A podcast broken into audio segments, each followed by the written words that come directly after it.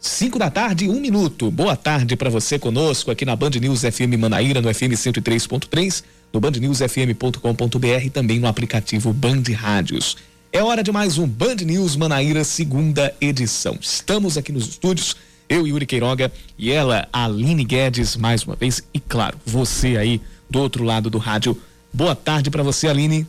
Boa tarde, Yuri Queiroga. Boa tarde aos ouvintes da Band News. Pois é, vamos seguindo até às seis da noite com as principais notícias do dia. Hoje é quarta-feira, 20 de janeiro de 2021, que tem notícias importantes aqui na Paraíba e no nível e, e no cenário internacional, claro, a posse de Joe Biden como presidente dos Estados Unidos. Vamos atualizar o nosso noticiário.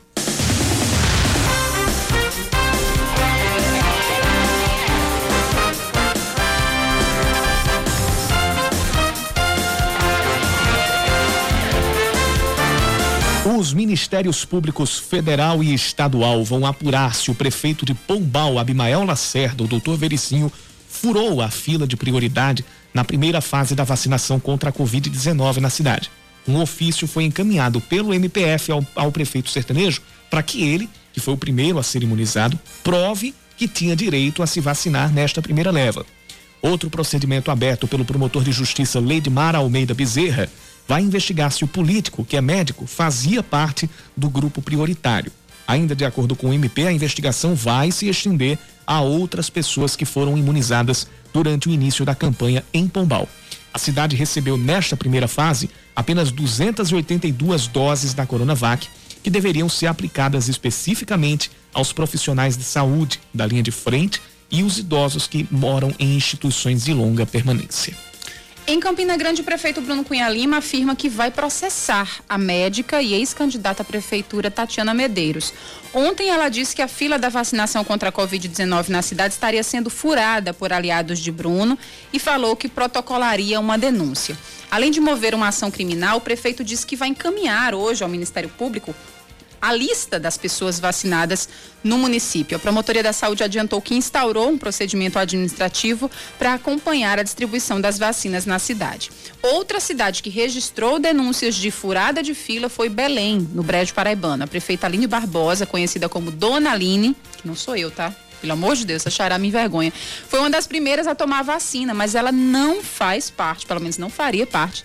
Não faz, né? Porque o grupo prioritário definido pelo Ministério da Saúde, principalmente aqui na Paraíba nesse primeiro momento, são os profissionais de saúde que lidam com o enfrentamento à Covid-19. Que estão lá di diretamente envolvidos com pacientes que estão chegando e saindo, com o atendimento dentro das unidades hospitalares. Mas ela não é profissional de saúde, ela é empresária.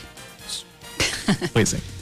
O presidente do Conselho Regional de Medicina na Paraíba, Roberto Maliano, diz que se ficar comprovado que prefeitos furaram a fila da vacina contra a Covid-19, eles agiram como maus, maus cidadãos. Ele classificou como barbárie e caso de polícia aquilo que chamou de, abre aspas, velha conduta para levar vantagem, fecha aspas. Maliano afirmou que o CRM fiscaliza apenas a atividade médica e que cabe ao Ministério Público apurar a conduta dos prefeitos. Porém, caso seja convocado, o conselho vai ajudar nas investigações. Um dia depois do início da primeira fase da imunização, apenas uma das 223 cidades paraibanas ainda não buscou as doses destinadas. Segundo a Secretaria de Saúde do Estado, a Prefeitura de Condado, no Sertão, informou que só vai fazer a retirada amanhã, junto à Gerência Regional de Saúde. O motivo alegado pela Prefeitura foi o feriado municipal, que hoje é dia de São Sebastião, que é padroeiro da cidade. Na última segunda-feira, o estado recebeu 114.846 doses da Coronavac. Os primeiros a serem vacinados foram uma enfermeira e um indígena. Nos outros destaques do dia, a CEMOB se reúne com as empresas que operam os ônibus do transporte coletivo em João Pessoa. Segundo a superintendência, o objetivo do encontro foi cobrar o cumprimento de medidas para evitar a propagação do coronavírus, principalmente nos horários de pico. Ontem, o procurador do Trabalho, Eduardo Varandas, encaminhou um ofício à Procuradoria-Geral do Ministério Público do Trabalho aqui na Paraíba para pedir a abertura de um inquérito sobre os riscos aos trabalhadores do transporte público, como os motoristas. De acordo com o superintendente da CEMOB, Georgia Moraes, as empresas asseguraram que estão cumprindo ações para evitar o contágio da doença, mas que mesmo assim a superintendência vai cobrar a solução dos problemas. O Nacional de Patos anuncia o segundo reforço para a temporada 2021, o atacante Thiago Brito, que vem do Nacional do Amazonas.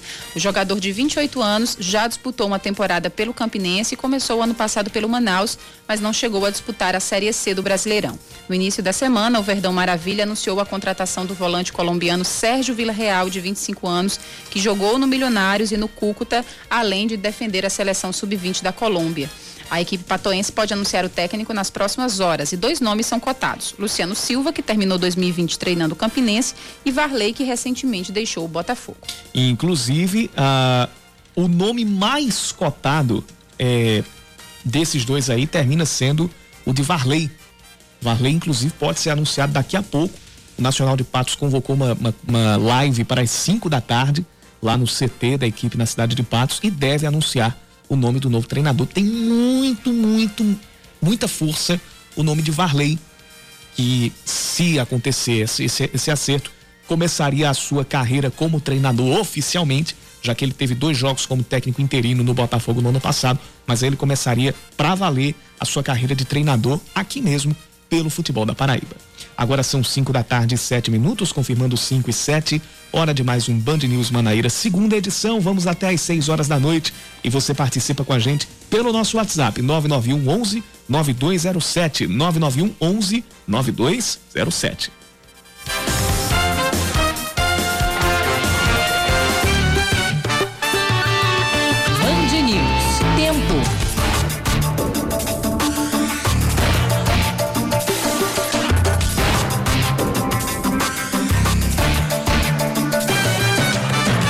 Depois de muitos dias dizendo que o, céu estava aberto, estava com poucas nuvens, hoje a, o cenário é diferente aqui por João Pessoa. Final de tarde com o céu nublado, com muitas nuvens carregadas por aqui. Existe a possibilidade de pancadas de chuva para o final da tarde e também para a noite, aqui pela capital. A temperatura já chegou aos 29 graus, agora faz 27 e à noite os termômetros devem cair até os 24 graus. Bem, em Campina Grande, quarta-feira também bem nublada. Nesse, nessa hora, né, nesse momento, os termômetros marcam 27 graus. Há sim previsão para chuva eh, hoje à noite na cidade e a mínima deve chegar aos 20 graus logo mais.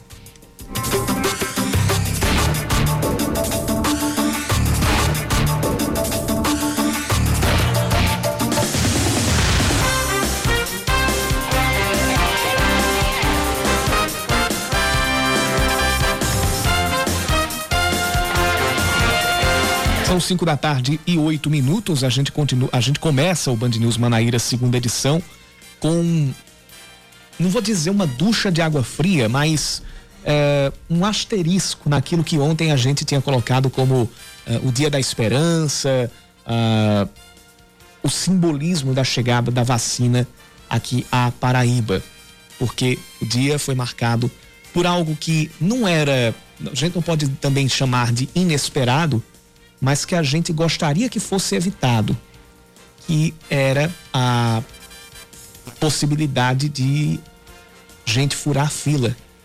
E isso é muito retrato do Brasil, É, infelizmente. Não, infelizmente a gente ri, mas assim. Quando chega ao ponto, quando chega é ao ponto disso que, que, que em condições normais é um absurdo, a gente tratar aqui como algo que não fosse inesperado ou que não fosse um absurdo, já diz muito de como é o modus operandi do, do nosso país da nossa, e de boa parte da nossa sociedade, infelizmente. Mas vamos lá. O secretário de Saúde de Campina Grande, Felipe Reul, rebateu as acusações de que pessoas próximas, de que aliados do prefeito de Campina Grande, Bruno Cunha Lima, que não fariam parte dos grupos prioritários, foram vacinadas contra o coronavírus. As denúncias foram da ex-candidata à prefeitura de Campina Grande, foi, ela foi candidata a prefeita em 2012 e a vice em 2020, a médica Tatiana Medeiros. Mas segundo, segundo Felipe Reu, não houve nenhum tipo de fraude. Total desconhecimento dessa pessoa, ela não deve conhecer o Plano Nacional de Imunização nem o Plano Municipal. Eu até convido, caso ela queira, eu posso enviar para ela os planos para que ela possa estudar e avaliar. E eu respondo de forma tranquila. A gente tem seguido os critérios técnicos e objetivos que esses planos estão elencados, vacinando nesse primeiro momento apenas profissionais de saúde que estão na linha de frente no combate à pandemia e também os idosos em caso de acolhimento acima de 60 anos. Apesar disso, ele revelou que há muitas pessoas, entre elas políticos, que não fazem parte do grupo prioritário, que já pediram para tomar a Coronavac. Tem, pessoas mandando mensagem, querendo saber quando é que se inicia o grupo deles, querendo saber se pode já antecipar a vacinação. Mas a gente, de forma tranquila, tem respondido a todos, pedindo que aguardem e tenham paciência e tranquilidade, que no momento certo todos serão imunizados. O município informou que está providenciando a lista com os nomes e perfis de todas as pessoas que foram vacinadas na cidade para enviar ao Ministério Público sobre o controle e o acompanhamento do processo de vacinação. Até o momento, 570 profissionais da saúde foram imunizados em Campina Grande onde no dia de ontem é, aplicamos a primeira dose em 570 profissionais de saúde que atuam no Complexo Municipal Pedro I, é, no Hospital das Clínicas e também no SAMU, que são as pessoas que estão nessa linha de frente no combate à Covid-19 aqui na cidade. É, estamos iniciando a vacinação da primeira dose nos idosos que são, estão em casa de acolhimento aqui da cidade, a exemplo do Instituto São Vicente de Paulo, onde hoje pela manhã estamos aplicando a primeira dose em 74 idosos. Apesar disso, a ex-secretária de Saúde de Campina Grande, e quem fez a denúncia, Tatiana Medeiros, comunicou que reuniu provas e que vai encaminhar formalmente a denúncia também ao Ministério Público. O prefeito Bruno Cunha Lima também se pronunciou. Ele classificou a denúncia como uma calúnia e disse que vai entrar com uma ação na justiça, além de protocolar um pedido de indenização contra Tatiana Medeiros. Questionado sobre as fotos que provariam a fraude, Bruno esclareceu que recepcionistas e auxiliares de limpeza em hospitais e maqueiros também são profissionais que atuam na área da saúde e que por isso teriam direito de tomar a vacina. Yuri, a farra dos fura-filas não, não ficou só aqui na Paraíba. Só na Paraíba a gente já teve vários exemplos, né? É, como, por exemplo, o prefeito de Pombal, aqui no interior da Paraíba, Vericinho Abimael, do MDB. Mas em todo o país, né? A gente, uhum. só você joga aí, entra em qualquer portal de Manaus. notícias, Manaus, inclusive, Piauí. Aí sabe o que é que acontece? Sabe, sabe, sabe, que, sabe o que está se, se, cogitando lá em Manaus? O que, que o prefeito já andou falando? Baixar um decreto que proíbe tirar fotos sim, na hora da vacinação. Sim, até para não produzir provas, né? É. é. Enfim, mas é, em todo logo, o país, e né? Logo numa, e logo numa cidade logo que está precisando Manaus, tanto isso. que as pessoas que realmente estão na, na, na prioridade se vacinem logo, aí acontece isso, né? Pois é, como eu estava falando, o prefeito de Pombal no interior da Paraíba, Vericinho Abimael do MDB, vai ser investigado pelo Ministério Público após denúncias de que ele teria furado também a fila da vacina contra a Covid-19. Segundo o promotor de justiça do município, Leidmar Almeida Bezerra, apesar de o gestor ser médico e ter 66 anos, porque é isso também que ele está alegando, né? É preciso descobrir se Vericinho trabalha na linha de frente no combate ao coronavírus.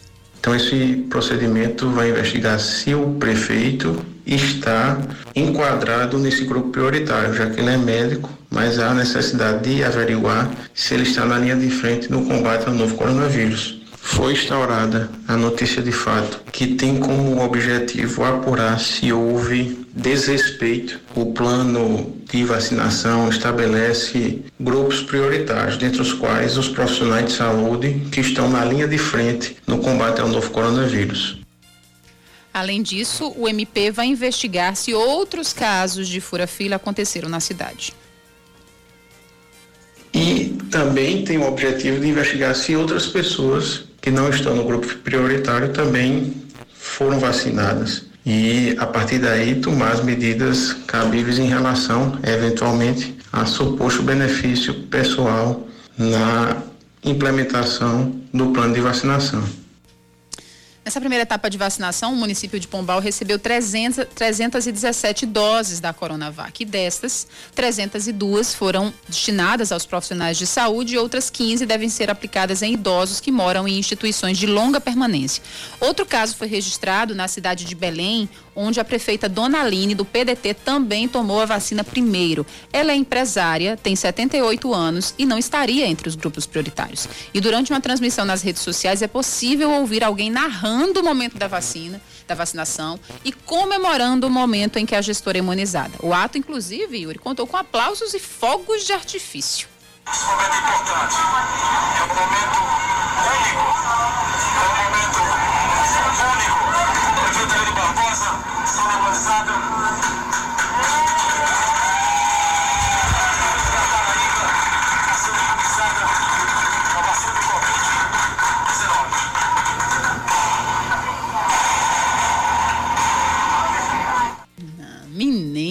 Rapaz. Contastes. É, foi. E isso, isso na minha terra, quem, quem, quem, quem atua com isso aí tem um nome específico. Né? Sigamos. Né? Enfim. Sigamos. Bomba bujão, menina, pra dona Ali tomando vacina, furando a fila Só, na cara de pau. só faltava ser girando. Pois é. Só faltava ser uma apenas. girândola ali. Belém recebeu apenas 163 doses do imunizante. O Ministério Público da Paraíba comunicou que também vai apurar essa denúncia e que vai acompanhar a vacinação nesse município e, e em outras três cidades, Caiçara, Dona Inês e Logradouro. Os prefeitos e secretários de saúde serão notificados para prestar esclarecimentos sobre possíveis falhas e irregularidades durante o processo de imunização. Yuri Queiroga, diante de um, de um lote tão pequeno, né? bem aquém do que a, do que a Secretaria do Estado esperava para fazer essa distribuição para os municípios. Então, mais importante do que vacinar rápido é vacinar certo. Né? É, as doses estão contadas, os municípios não têm direito, os gestores eles não têm direito de de imunizar fora dos grupos prioritários, principalmente se imunizar, né? Escolher eu vou ser o primeiro. Isso aí nem se fala, e de né? transformar, como a gente está vendo em grande parte dessa, desses inícios simbólicos de campanha de vacinação, transformar o momento num, num, palanque, num, Isso, num, num isso. evento de campanha, porque o, o, o- o que a gente tá mais vendo é isso. É. O pessoal quer, pegando o momento para surfar, para poder preparar o terreno para daqui a dois ou daqui a quatro anos, pensando em eleição e não em saúde pública. Pois é. E que infelizmente ainda é uma prática que parece que está no DNA. É. No DNA do, do- do- da prática política aqui, aqui do, do- do país. É. E aí, nesse momento, o que é mais caro para todo mundo é a vacina.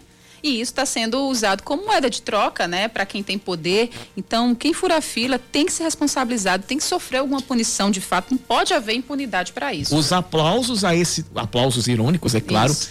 A esse tipo de conduta já estão chegando aqui aos montes pelo nosso WhatsApp, pelo 99111 9207. O Fred dos bancários, o Jorge Henrique, lá do bairro das Indústrias. Também o ouvinte Adriano, lá do, do Cristo, é, dizendo o seguinte: tem apadrinhados ganhando empregos na área da saúde e de brinde uma dose da Coronavac. Coisa que tem que se investigar, mas que infelizmente a gente já está vendo denúncias a rodo por aqui. E por último, a mensagem mandada aqui pelo ouvinte Luciano, também pelo 9911 9207.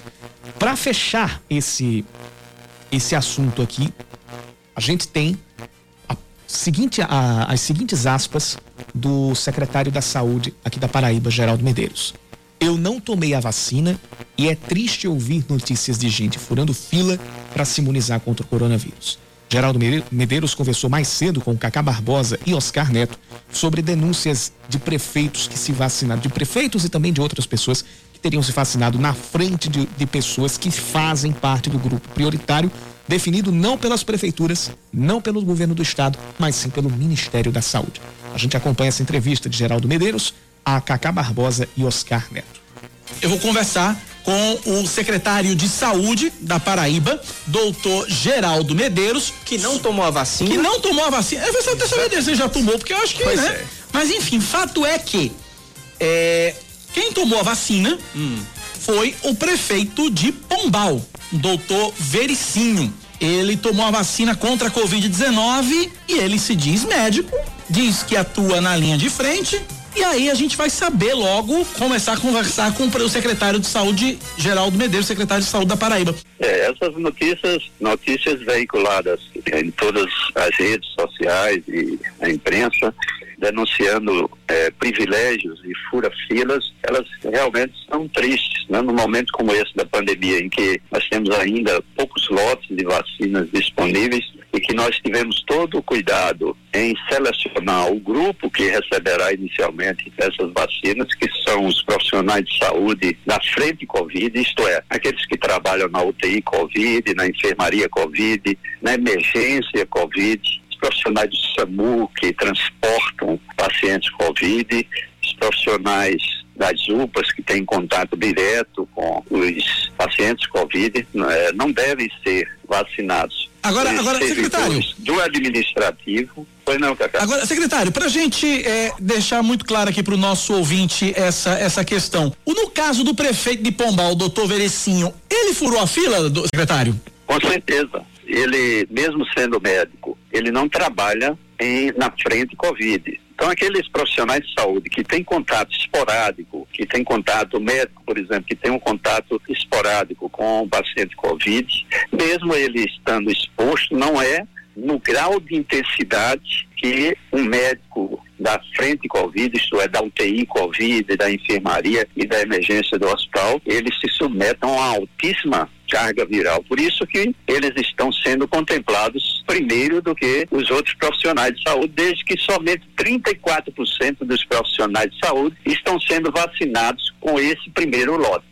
Agora, secretário, o senhor tem recebido também algumas denúncias de outros municípios de que tem prefeitos furando fila e com relação a isso, como é que eu, eu perguntei ao governador João Azevedo, vou perguntar ao senhor também, como é que o cidadão ele vai poder, o cidadão comum, nós, eu, Oscar Neto, nosso ouvinte de casa, vai poder acompanhar e saber se realmente quem recebeu a vacina é realmente um profissional de saúde. A questão da transparência com relação à destinação dessas doses, secretário. Bom, esse existe uma ficha de quem se vacina com o nome e toda a função, não? Isso pode ser depois checado pela Secretaria Municipal de Saúde, porque é, é bom definir bem. A Secretaria Estadual de Saúde, a prerrogativa da mesma é receber as vacinas, acondicioná-las, fazer a capacitação de todas as vigilâncias municipais, isso foi feito com intensidade, e, a, e distribuir essas vacinas. A partir do momento que os lotes dessas vacinas são entregues às secretarias municipais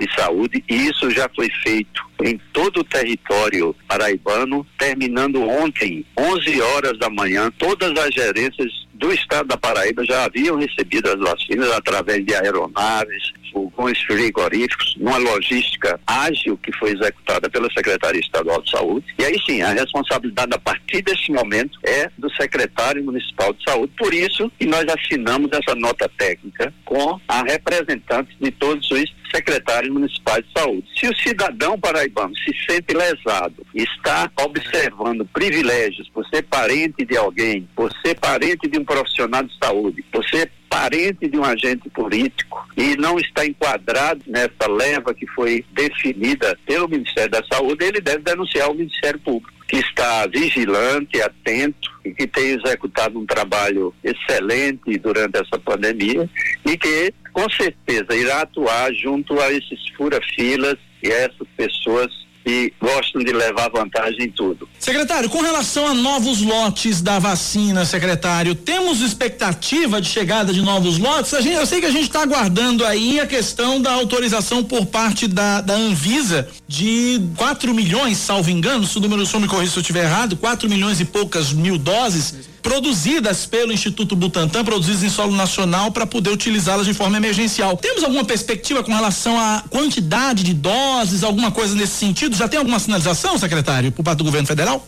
Não, ainda não. Nem o Ministério da Saúde, nenhuma Secretaria de Saúde estadual tenha a definição da cronologia de entrega dessas vacinas, porque eh, há necessidade da submissão emergencial e autorização através da Anvisa. Isso vai seguir todo aquele protocolo que as últimas vacinas se submeteram. Consequentemente, isso leva tempo. Não, com certeza, nós só teremos os próximos lotes, a média aí, no mínimo duas a três semanas os estados, na verdade, eles estão se organizando e estão se juntando, querendo se juntar, planejando uma ação conjunta, no sentido de adquirir, de importar uh, insumos ou até mesmo doses, sem precisar passar pelo governo federal, sem precisar passar pelo Ministério da Saúde. Como é que está isso? O senhor tem, o que, é que o senhor entende a respeito disso? O senhor tem conhecimento dessa, dessa articulação?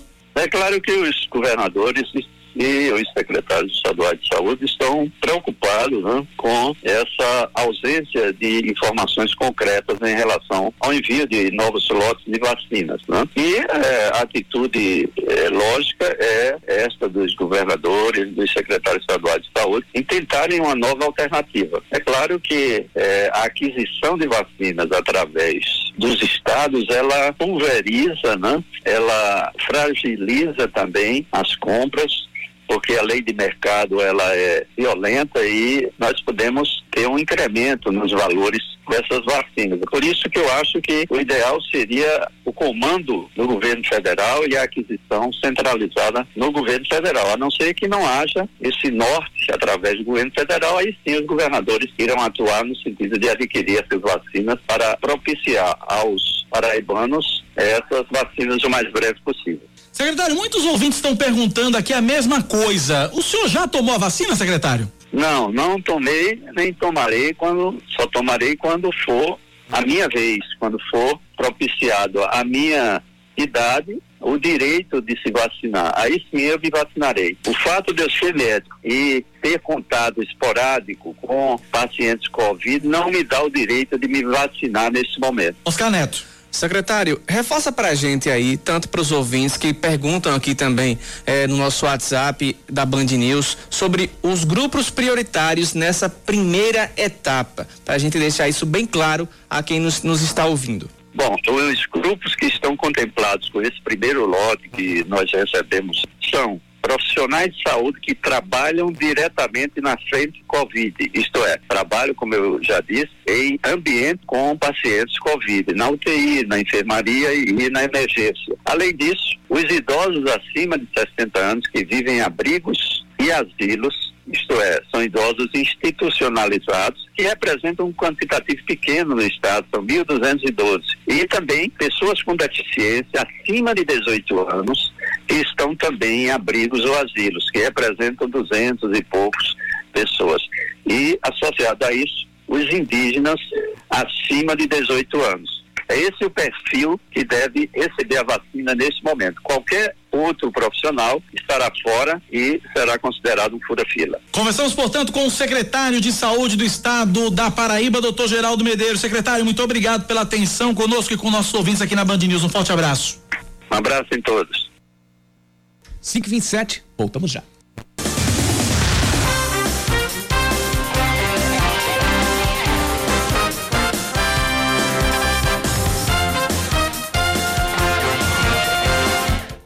Estamos de volta às 5 da tarde, 29 minutos. Será retomada daqui a pouco, às 6 da tarde, a janela para vacinação de profissionais da saúde que atuam na linha de frente do combate ao coronavírus em João Pessoa. Hoje e amanhã as vacinas estão sendo aplicadas para os funcionários do SAMU e das quatro UPAs da cidade, além dos hospitais Santa Isabel, Clementino Fraga e o Hospital Municipal do Valentina.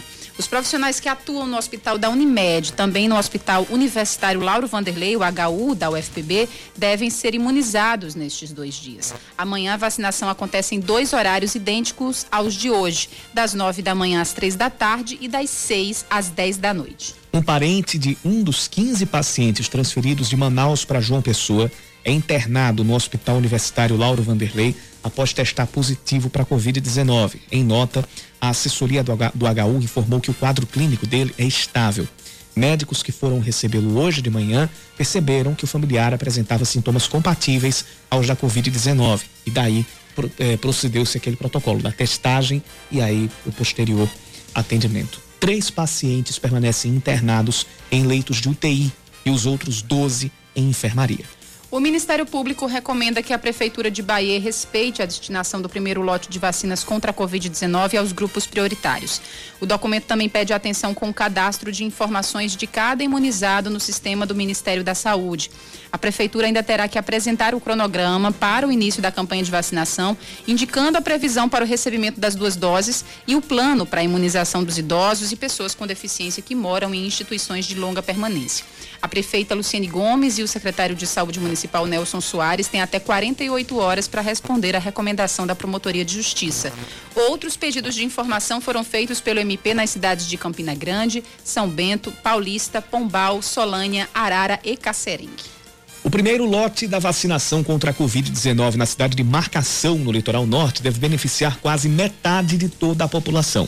A maior parte das vacinas destinadas ao município vai ser para índios que moram nas aldeias da terra indígena Potiguara. Um deles foi o primeiro indígena a ser vacinado na Paraíba, Genildo Alencar, de 44 anos de idade, que faz parte dos grupos de risco por ter histórico de hipertensão e diabetes. Juntando aos profissionais da saúde da linha de frente, o índice de imunização só neste primeiro lote deve chegar a 46,8% na cidade.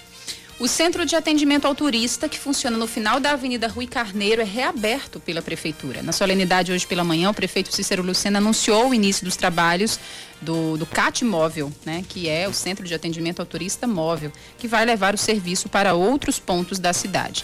No local foram reabertos os postos de atendimento das secretarias de Turismo e Desenvolvimento Urbano, além da Guarda Municipal, Enlur e CEMOB.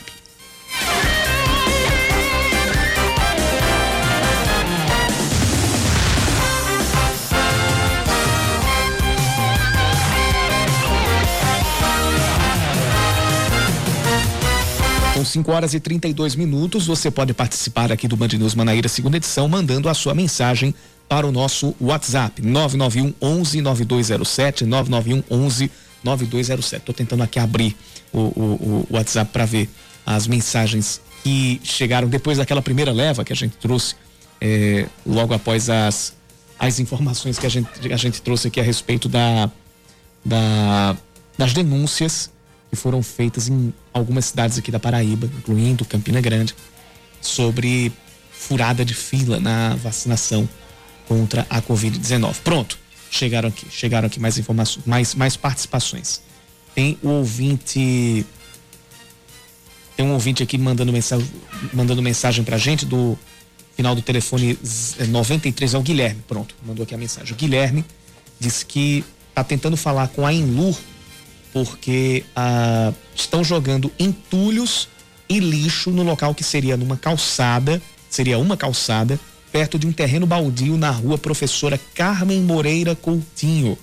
E isso está obrigando pedestres a andar até na faixa de rolamento, na faixa de trânsito. É a rua Professora Carmen Moreira Coutinho. E essa denúncia está sendo feita aqui pelo, pelo ouvinte Guilherme. Então, é, o local que deveria ser uma calçada está ocupado por lixo e entulhos. E aí ele diz que está tentando falar com a Enlur, mas até agora não conseguiu resposta. A gente registra aqui essa, essa demanda, porque já é importante, porque se o, o, o rádio escuta da prefeitura já pode anotar essa, essa, essa denúncia e passar a demanda lá para Enlur. Então, repetindo, Rua Professora Carmen Moreira Coutinho, Lá existe uma denúncia de que num terreno baldio, no local que seria para a travessia de pedestres, seria uma calçada, é, lixo e entulho estão ocupando espaço e obrigando a pedestres a ter que trafegar até mesmo pelo, pelo, pela, pela rua, pela faixa de trânsito. Obrigado, Guilherme, pela participação. Nosso WhatsApp é o 991 11 9207. Você pode mandar a sua mensagem. Também tem tem registro aqui do ouvinte Carlos, também está mandando mensagem. Só para completar a informação, essa rua Professora Carmen Moreira Coutinho é no Jardim Cidade Universitária.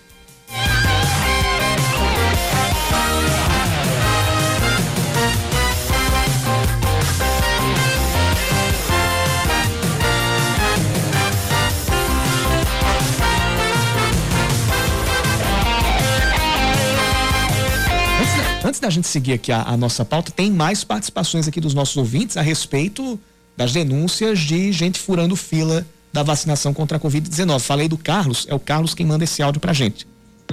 Olá, boa tarde a essa bancada maravilhosa, que é Moura de Cabedelo.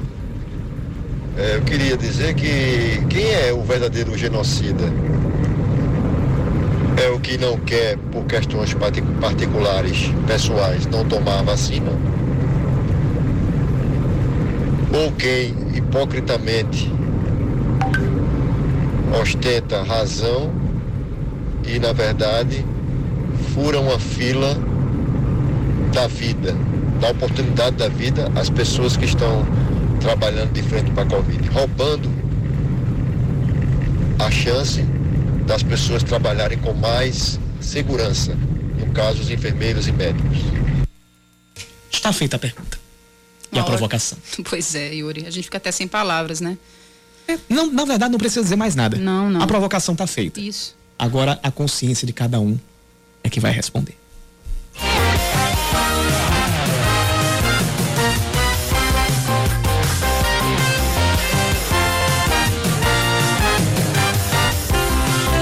Familiar de um dos pacientes de Manaus foi internado hoje, hoje não, perdão, ontem, no HU aqui de João Pessoa após testar positivo para Covid-19. Com isso, sobe para 16 o número de pacientes amazonenses internados na capital paraibana.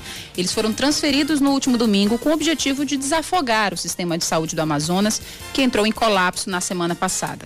Os parentes dos amazonenses com Covid-19 vão ficar na casa de acolhida São João Paulo II. Eles serão cuidados pela Ação Social Arquidiocesana, em parceria com o governo do estado da Paraíba e o HU.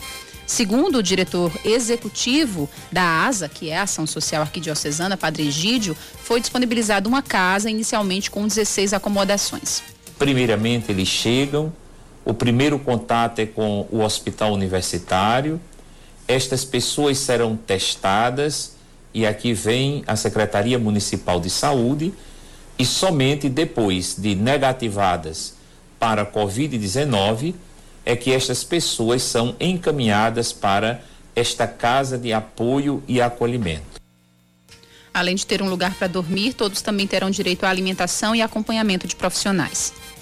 Este acolhimento, ele se dá mediante oferecimento de alimentação, de dormida, mas também colocamos à disposição o corpo técnico do Hospital Padre Zé e da Ação Social Arquidiocesana, com psicólogos e assistentes sociais para acompanhar estas famílias que vieram, estão chegando de tão longe para estar mais próximo dos seus familiares que aqui se encontram doentes.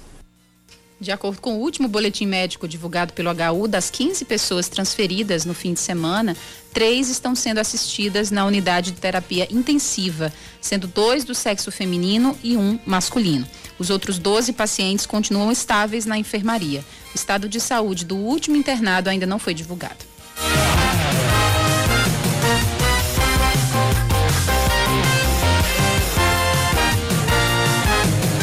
Mais de 900 profissionais de saúde do Complexo de Doenças Infecto-Contagiosas Clementino Fraga, Hospital Clementino Fraga, devem se vacinar de hoje para amanhã.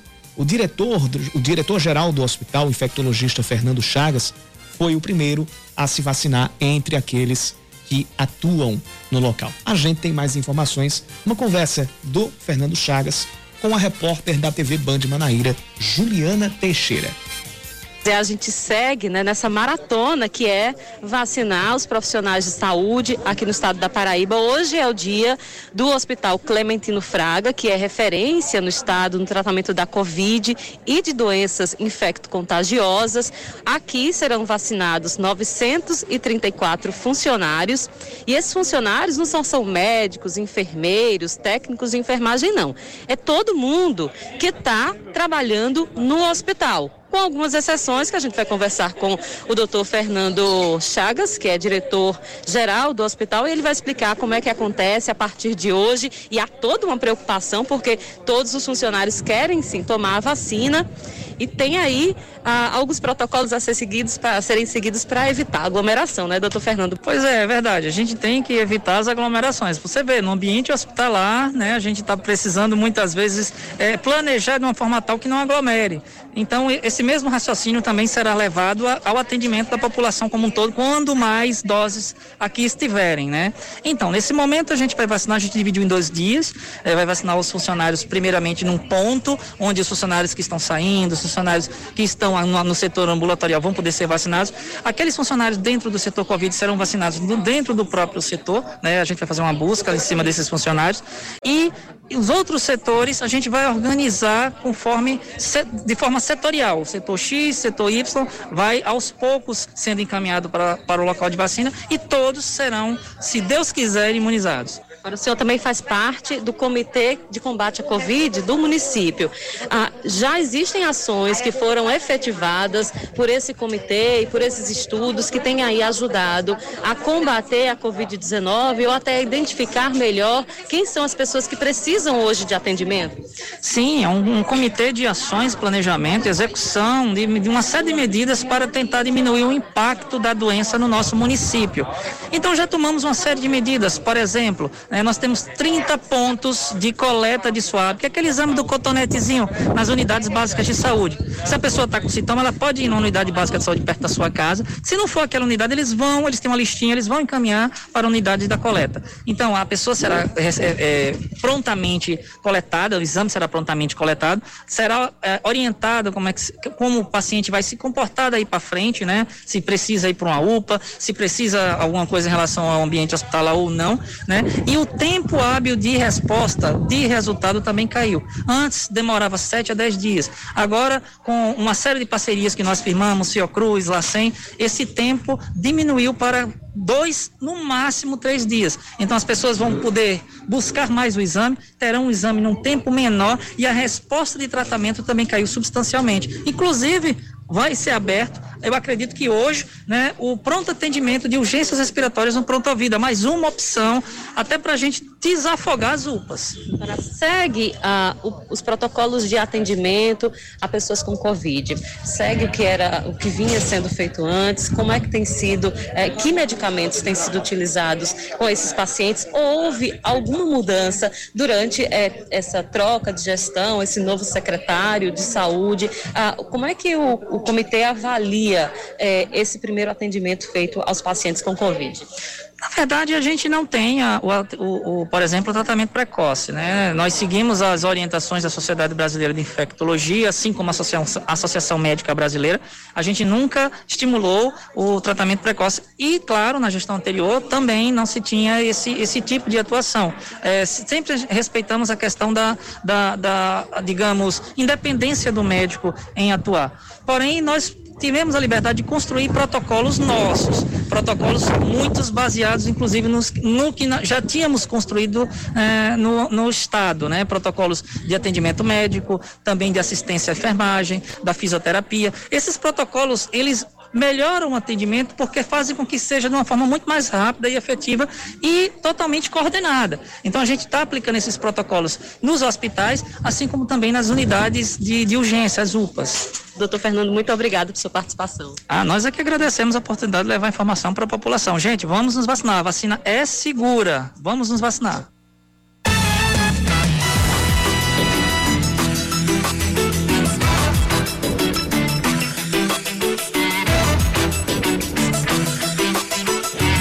Bom, nesta quarta, as equipes fizeram a campanha de vacinação, além do Clementino Fraga, em outros quatro hospitais e em quatro UPAs aqui da cidade, além de atender também os profissionais do SAMU. Foram 15.191 doses recebidas aqui por João Pessoa neste primeiro lote. A previsão é de que mais de 208 mil pessoas sejam vacinadas plena pandemia, golpistas estão simulando o agendamento da vacina contra a Covid-19 para clonar dados. Olha aí, mais um, um sinal de esperteza. Esperteza bem aspiado, né? O coordenador da Superintendência da Polícia Civil em Campina Grande, Kelsen Vasconcelos, alerta que criminosos estão usando uma estratégia antiga e já conhecida pela polícia para cometer as fraudes. Na prática, eles ligam e perguntam sobre os seus dados pessoais, a exemplo de senhas. Primeiramente é desconfiar desse tipo de pessoa que liga para sua casa querendo seus dados. Isso seja a questão da vacina, como um golpe está sendo aplicado no Brasil inteiro, chamado golpe da KPM, onde a pessoa oferece, diz que você tem um valor a receber e pede que você pague os impostos, e aí é que vai o golpe para a liberação do alvará, recebendo os impostos, e tantos outros. E todos eles passam na mesma situação, pedir nome, endereço, senha, comparecimento em horários diversos quando a agência já está fechada e dá o golpe do sequestro relâmpago ou vai fazer alguma coisa na, no caixa eletrônico que termina desviando seu dinheiro, fazendo até empréstimo, né? De acordo com a polícia, esse tipo de golpe é constante. O resultado é a perda da conta de aplicativos de mensagens que são usados para cometer outros crimes. As pessoas conseguem clonar o WhatsApp e pegam a lista de contatos e começam a fazer pedido de dinheiro. Muitas vezes são pessoas amigas, acreditam né, e repassam dinheiro que não é para a pessoa que está pedindo. É muito bom que a pessoa venha, faça o registro, nos forneça os telefones que foram é, utilizados para ligar para ela, porque a partir daí a gente pode fazer o rastreio e chegar a essa pessoa que está tentando praticar um golpe. Agora, um detalhe importante: atualmente, o público-alvo na vacinação contra o coronavírus é quem trabalha na, na, área da saúde e os idosos que moram em asilos ou em casas de acolhimento. Por isso, a própria Secretaria Municipal é quem entra em contato com o responsável pelo idoso para que ele envie os dados e documentos de vacinação. E para os profissionais de saúde, a Secretaria também liga para os hospitais, mas pedindo para que o servidor forneça os dados pessoalmente no seu local de trabalho. Desculpa, desculpa o tempo que eu vou usar agora, mas é, tem tem tem gente ruim para tudo quanto é coisa aqui. Eu queria usar uma palavra um pouco mais pesada, mas eu vou ficar nisso aqui. Tem gente ruim para tudo quanto é para tudo quanto é coisa, para tudo quanto é, é, direção. Capaz de tudo, né, Yuri? Capaz de tudo para levar vantagem ou só para fazer a maldade.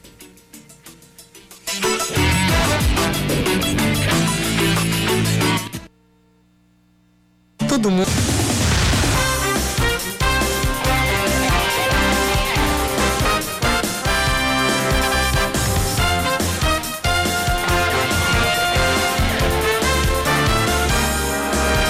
Faltam 10 minutos para as 6 da noite. A imunização contra o coronavírus vai começar amanhã na cidade do Conde, a última da Grande João Pessoa, a iniciar a campanha. As primeiras aplicações estão marcadas para as 11h30 da manhã no posto de saúde do centro da cidade. Cinco profissionais da linha de frente, incluindo um condutor socorrista do SAMU, serão os primeiros a serem imunizados. A 162 ou 162 doses da Coronavac foram enviadas para o Conde e serão aplicadas junto aos profissionais da saúde que estão na linha de frente. A Prefeitura de Cabedelo autoriza a volta às aulas presenciais na rede privada de ensino a partir do dia 1 de fevereiro. O decreto assinado pelo prefeito Vitor Hugo também estabelece que a rede municipal terá o caminho aberto para o retorno às aulas no sistema híbrido. Cada local terá que apresentar um plano estratégico de protocolos, como a capacidade de, de cada sala reduzida a 50%, o uso obrigatório de máscaras por alunos e funcionários, distanciamento das carteiras e a medição de temperatura. As merendas devem ser servidas direto na mesa de cada aluno. A partir de 1 de fevereiro, o transporte escolar também volta a ser liberado em Cabedelo. O Hospital Pronto Vida passa a atender ao público que tenha sintomas de síndrome respiratória aguda grave que não aqueles compatíveis com o coronavírus. O secretário municipal de saúde, Fábio Rocha, explicou que o objetivo é desafogar o fluxo de atendimento das UPAs e outras unidades de saúde. O anúncio tinha sido feito ontem, o anúncio dessa reabertura tinha, tinha sido feito ontem pelo prefeito Cícero Lucena durante o evento de início da campanha de imunização contra o coronavírus aqui na capital. O Pronto Vida atendia exclusivamente a casos de Covid-19. O Hospital Universitário Lauro Vanderlei convoca 62 profissionais aprovados no processo seletivo emergencial para o enfrentamento da Covid-19. Eles vão atuar em oito cargos das áreas médica e assistencial e foram convocados na última chamada da seleção. Os interessados precisam enviar a documentação exigida no edital até a próxima sexta-feira por e-mail. A documentação deve ser escaneada e depois os candidatos serão chamados para o exame admissional. O Souza anuncia o novo técnico para a temporada 2021. Paulo Chardong, que foi auxiliar técnico de Oliveira Canindé na conquista da Copa do Nordeste 2013 e que também chegou a treinar o Campinense em 2014, é o novo comandante do Dinossauro. O treinador, em 2020, esteve no Barbalha durante o Campeonato Cearense até antes da pandemia. Após a pandemia, ele voltou ao estado para treinar o Calcaia e no final do ano disputou a, o módulo 2 do Campeonato Mineiro, que corresponde à segunda divisão do futebol mineiro pelo Democrata de Governador Valadares. E só para completar a informação, dentro daquela cotação que a gente estava fazendo, que a gente trouxe no, no Jornal das 5 da tarde, Aline, agora é prego batido e ponta virada. Varley é o novo técnico do Nacional de Patos. O anúncio foi feito agora há pouco, ele já está na cidade e vai ser apresentado oficialmente. Varley, que desde, 2010, desde 2013, com um pequeno interstício em 2015, quando ele saiu do Botafogo para o River do Piauí, estava com a sua carreira ligada ao Botafogo. Ele que foi jogador entre 2013 e 2014 e depois ali na temporada de 2016 e depois assumiu o cargo de gerente de futebol no Botafogo, se desligou da equipe ao final desta temporada e agora vai começar a sua carreira de treinador estando à frente do Nacional de Patos. Então, dois técnicos definidos hoje: o técnico do Nacional, Varley, e o técnico do Souza, Paulo Chardong.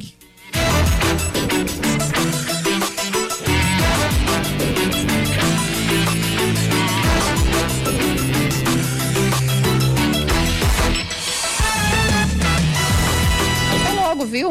O sistema de pagamento eletrônico Pix já funciona há dois meses aqui no Brasil. Roberta Scherer. Comprar pão quentinho em um clique. Parece fácil e é mesmo.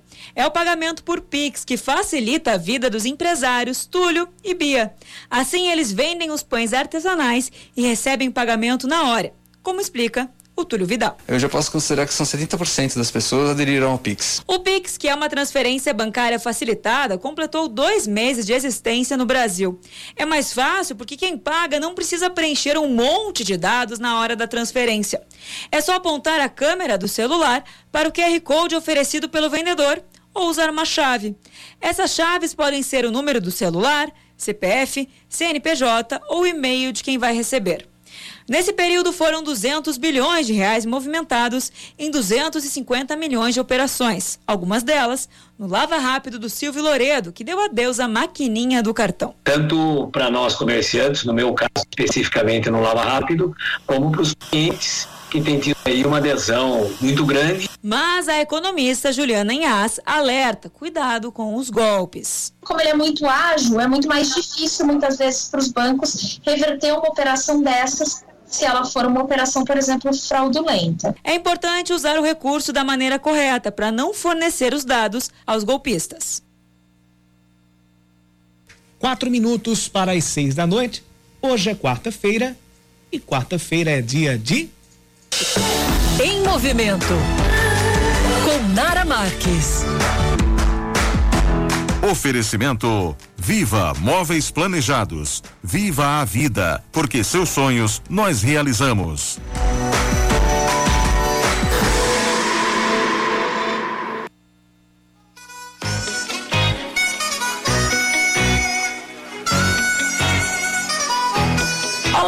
Amores! A coluna Em Movimento de hoje vai abordar um tema bem polêmico, mas que é sempre discutido nas academias, entre os amantes de um estilo de vida fitness. E aí, o álcool faz muito mal para o ganho de massa muscular?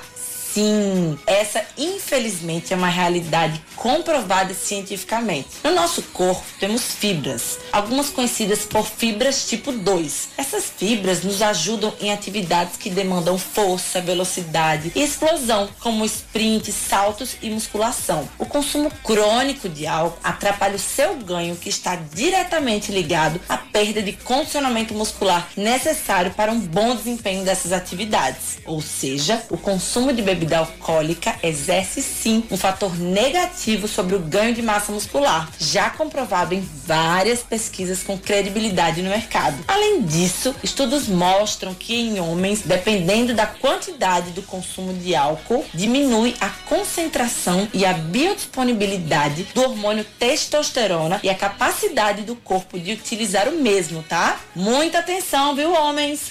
Gente, claro que isso se trata de quantidades elevadas, mas que infelizmente muitas pessoas e principalmente jovens estão ultrapassando. A dica de hoje não foi para você parar de consumir álcool, tá? Mas para você conhecer um pouquinho mais sobre o quanto ele faz mal e de fato encontrar o seu equilíbrio. Afinal, uma tacinha de vinho tem recomendação inclusive médica. Gente, essa foi a dica de hoje. Me segue lá nas redes sociais, arroba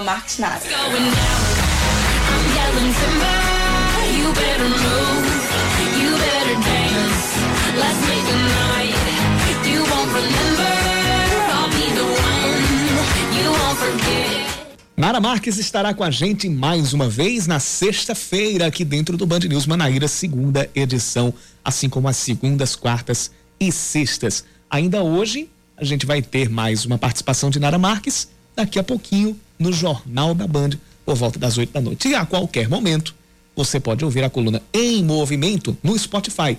Basta acessar Band News FM Manaíra. Lá você ouve a coluna em movimento, a coluna muito mais com Gerardo Rabelo, a coluna em eh, a coluna Happy Hour com a Giovana Monteiro, a minha coluna de esportes e a íntegra dos nossos jornais locais incluindo a íntegra deste Band News Manaíra segunda edição, que está terminando agora. E eu digo até amanhã. Eu digo até logo. Vem aí o É da Coisa com as informações nacionais aqui na Band News. Faltam o quê? Um, dois, contando com o final de semana, quatro dias para a volta de Reinaldo Azevedo. Tem muita gente clamando, viu, Yuri? Exatamente. Os ouvintes dessa faixa horária de seis E da noite estão que- Aline, quando é que o tio Ray volta? E eu acho que ele vai vir com uma Gosto quente e duas fervendo, viu? Já tá baforando no Twitter todos os dias. Segunda-feira ele tá de volta. Cheiro para todo mundo.